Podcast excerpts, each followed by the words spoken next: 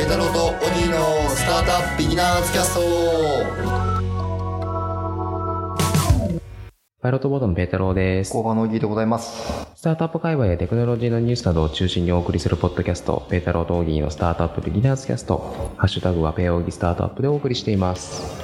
工場恵比寿からお送りしています。まあ2週目ですね2週目、はいどうですか ?1 週間運営して。いやーねもうバタバタですよねなんか1年前ぐらいにオープンした気がしますけどねもう働きすぎて。新しい働いてますよそれはあーもう年末ですからね。はい年末は休めるんですか年末年始は。もう年末もうめっちゃ休みますあ、それは良かったです。ペタロさんもそろそろ引っ越しが完了しましたそうですね。あと、元のところを引き渡して、えちょっとだけ荷物持ってくれば終わりですね。えなるほど3往復、往復っていうか、はい三三三通いぐらいで3回ぐらいでで終わりました。コンパクトですねタクシーで。はい。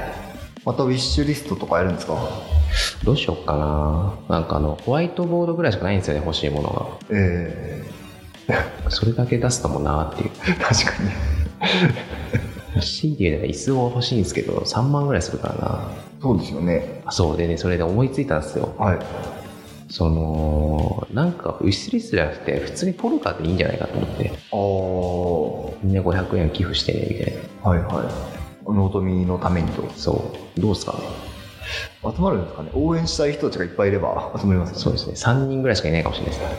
記事書いてくれてありがとうとかあるかもしれないです。ああ、でもそれちょっと賄賂になっちゃうから、受け取りにくいですね。あ、なるほどね。 どうですか使ってみて、1週間。あなかなか使ってないのか、まだ。まだ2日ぐらいしか使ってないっすね。えなんか僕の部屋あれなんですよね。吹き抜けになってるんですよね。はいなんか天井が横開のいてるんですよね天井がない。横の壁だけある。なんか隣の部屋が、の会話が、丸聞こえというかえ、はい。カフェみたいなもんなんですよね。そうですよね。はいはいはいはい。でね、これはね、意外と大丈夫。あ、そうなんですね。僕は、割とカフェで集中できる人間なんですよ。はい。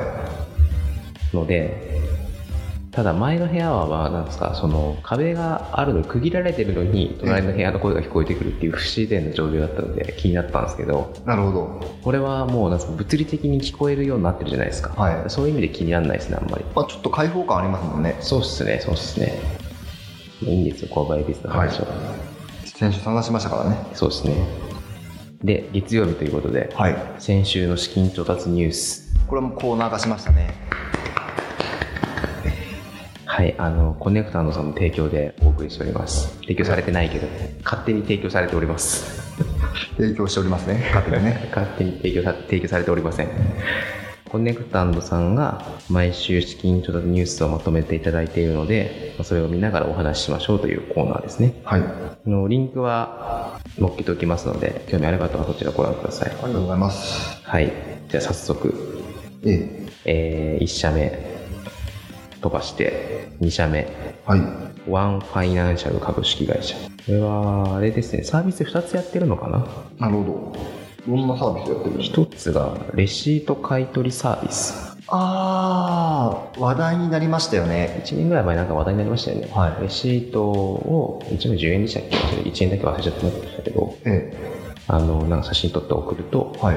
1円だか10円だかにしてくれるっていうなんかすごい若い子がやってる。そうですね高校生とか大学生とかじゃなかったでしたっけすごい。なんでレシートを送るんだっけなビッグデータ化するんだっけなはいちょっと忘れちゃいましたすごいですねう。んその子たちの新サービスってことですね。サービスがあるらしくてプレミーかなはい。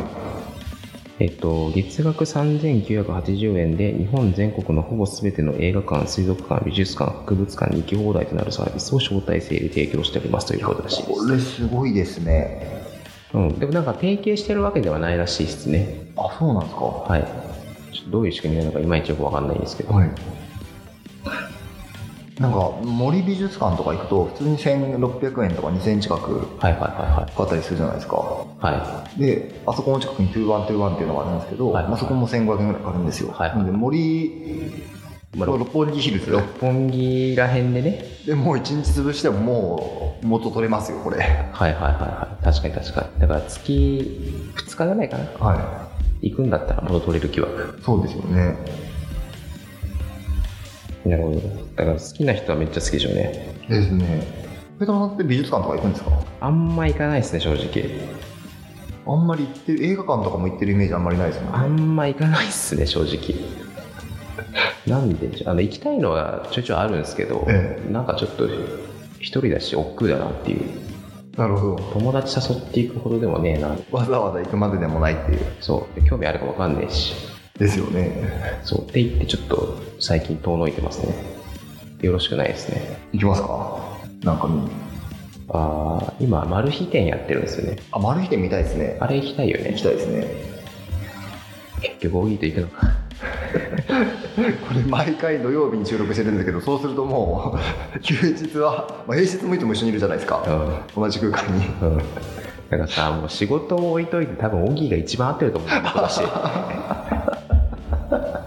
これは光栄なのか。さらにまだ追加しに行くっていうねですね。はいはい。じゃあ次これはオギー気になるんじゃないですかはい。そうですね。次のニュースが。は。えっ、と株式会社カブクスタイルかない株口サイトさんの。でコーリビング施設を作ってるらしいですねはい。コーリビングってちょっと詳しいことわかんないですけど、ええまあ一緒に住みましょうっていう、はでシェアハウスとかと違うんですかねい。そうですね。